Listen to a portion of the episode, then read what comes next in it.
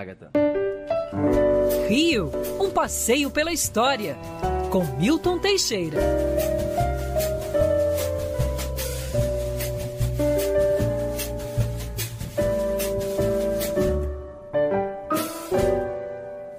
Falar em água na boca, hein, professor Milton Teixeira, ir a Petrópolis, confeitaria D'Angelo, churrascaria Majórica, tantos outros patrimônios dessa área da gastronomia e tantas outras coisas da nossa história também nessa cidade de Pedro, belíssima, né, professor? Bom dia.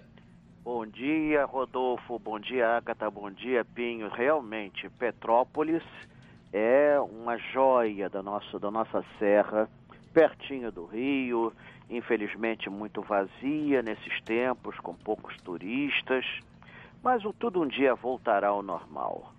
Voltará é ao normal verdade. e Petrópolis vai se encher e quem sabe faremos passeios por Petrópolis, é, como já fizemos pela Band em outros momentos. Professor, quando que Dom Pedro II, Felipe Moura Brasil está com a gente na conversa também, quando que Dom Pedro começou a subir para Petrópolis? Já E qual era o nome então da cidade antes de Petrópolis, antes Bom, de se chamar Petrópolis? Era o caminho da Rota do Ouro, né? Uhum. É, foi aberto pelo bandeirante Bernardo Soares de Proença em 1757. Ali fizeram-se várias fazendas. Teve uma delas que caiu em mãos de um padre que cultivava frutas europeias, aproveitando o clima ameno da região. Cultivava pêssegos, maçãs, coisa que não era comum aqui no Rio de Janeiro. Dom Pedro uhum. I viu essa fazenda, esteve lá em 1822, se apaixonou pela fazenda, tentou comprá-la em 1830 para abrigar a filha, que era meio adoentada, mas a família não quis vender, ele comprou a fazenda, a fazenda vizinha, que era Córrego Seco. Essa fazenda, ele pretendia fazer um palácio ali, mas depois ele renunciou, não deu em nada. Dom Pedro II depois de sofrer duas tentativas de sequestro no Rio de Janeiro, era violenta a vida no Rio de Janeiro na época do Império, viu?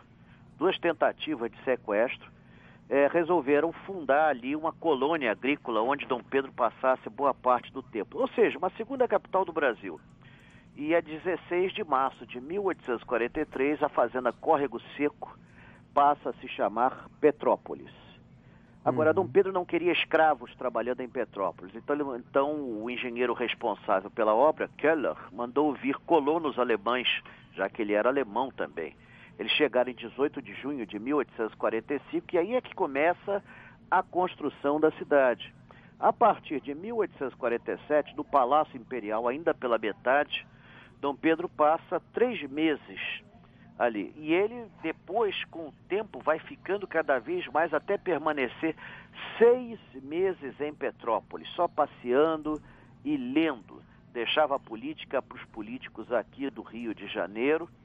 E em 1857, Petrópolis é elevada à condição de cidade, sem nunca ter sido vila. É, depois disso ganha uma série de, de, de implementos, a nobreza toda se muda para Petrópolis, para fugir das doenças infecto-contagiosas que assolavam o Rio de Janeiro, Petrópolis se torna literalmente a segunda capital do Brasil e a primeira interiorana, né? Então, é uma coisa interessante. Com a proclamação da República, Dom Pedro estava em Petrópolis.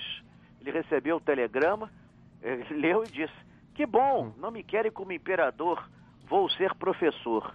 Mas nunca chegou a sê-lo. Chegando aqui, ele foi preso em prisão domiciliar e depois foi expulso do Brasil.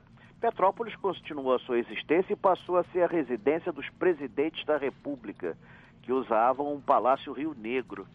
E depois, com Getúlio Vargas, Petrópolis encontra seu apogeu. Lá se instala o Cassino Quitandinha, em 19 de fevereiro de 1944, o maior cassino do mundo à sua época. Aliás, o prédio era o maior do mundo em volume na sua época. Petrópolis continua essa carreira gloriosa mas depois dos anos 70 começa a enfrentar uma lenta decadência, concorrência.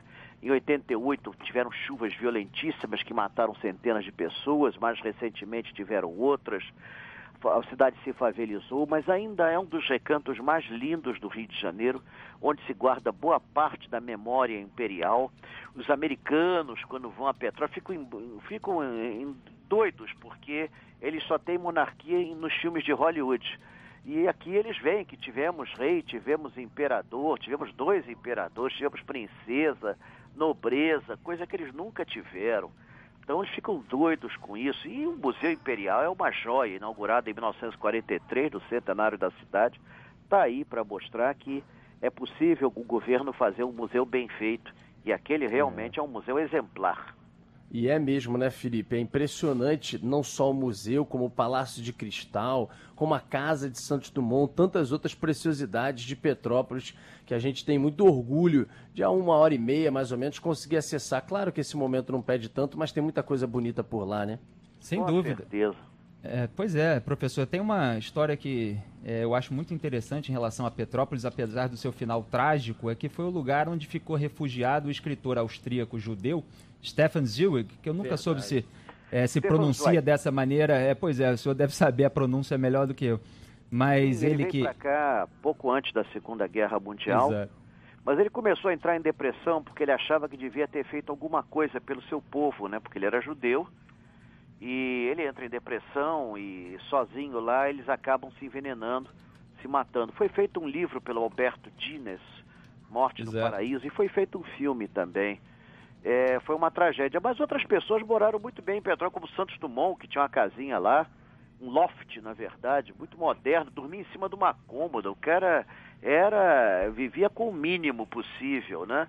Tem o Barão do Rio Branco, ex-presidente da República, Dona Nair de Tefé morou lá, é, figuras notáveis do Império e da República tinham lá sua residência.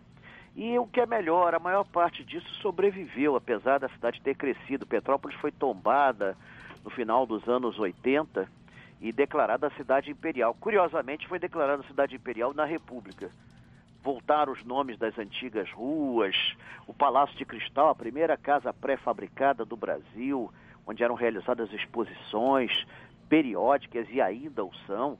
Então, você tem ali a, cerveja, desculpe fazer aqui a propaganda, a Boêmia, a mais antiga do Brasil, 1853, está, lá a fábrica e que é aberta a visitação.